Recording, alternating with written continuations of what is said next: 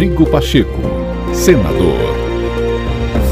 Olá, segunda-feira, 14 de março de 2022, no ar mais um podcast do senador Rodrigo Pacheco para você acompanhar as principais ações do presidente do Congresso Nacional.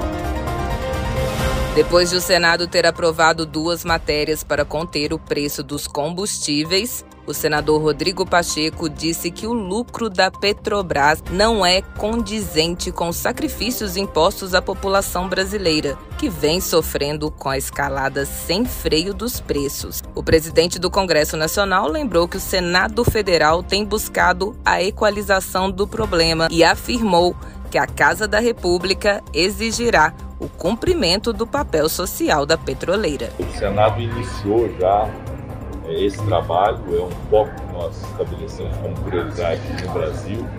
De fato, é inaceitável nós termos o combustível no valor que está, fruto, evidentemente, de vários aspectos é, que se somam, né, a parte tributária, o preço do barril do petróleo, o câmbio tanto desvalorizado no Brasil.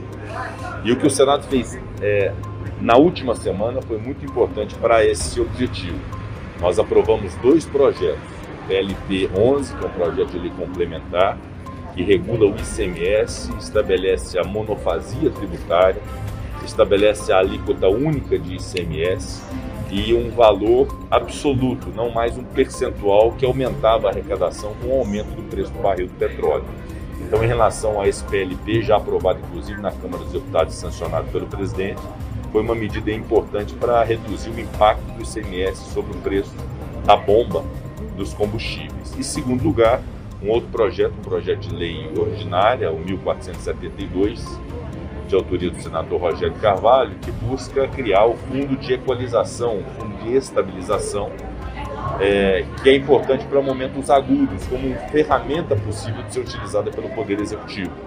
Então, são duas iniciativas que o Senado já tomou, é, uma já inclusive sancionada, a outra pendente de apreciação na Câmara dos Deputados, sem prejuízo de outras. Há diversas discussões que estão sendo feitas em torno disso, é, inclusive, especialmente a participação da Petrobras neste problema.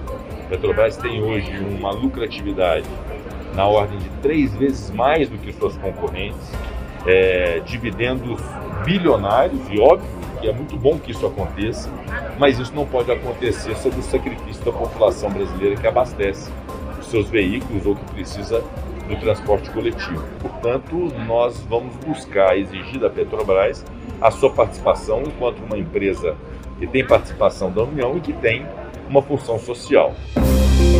Rodrigo Pacheco, senador.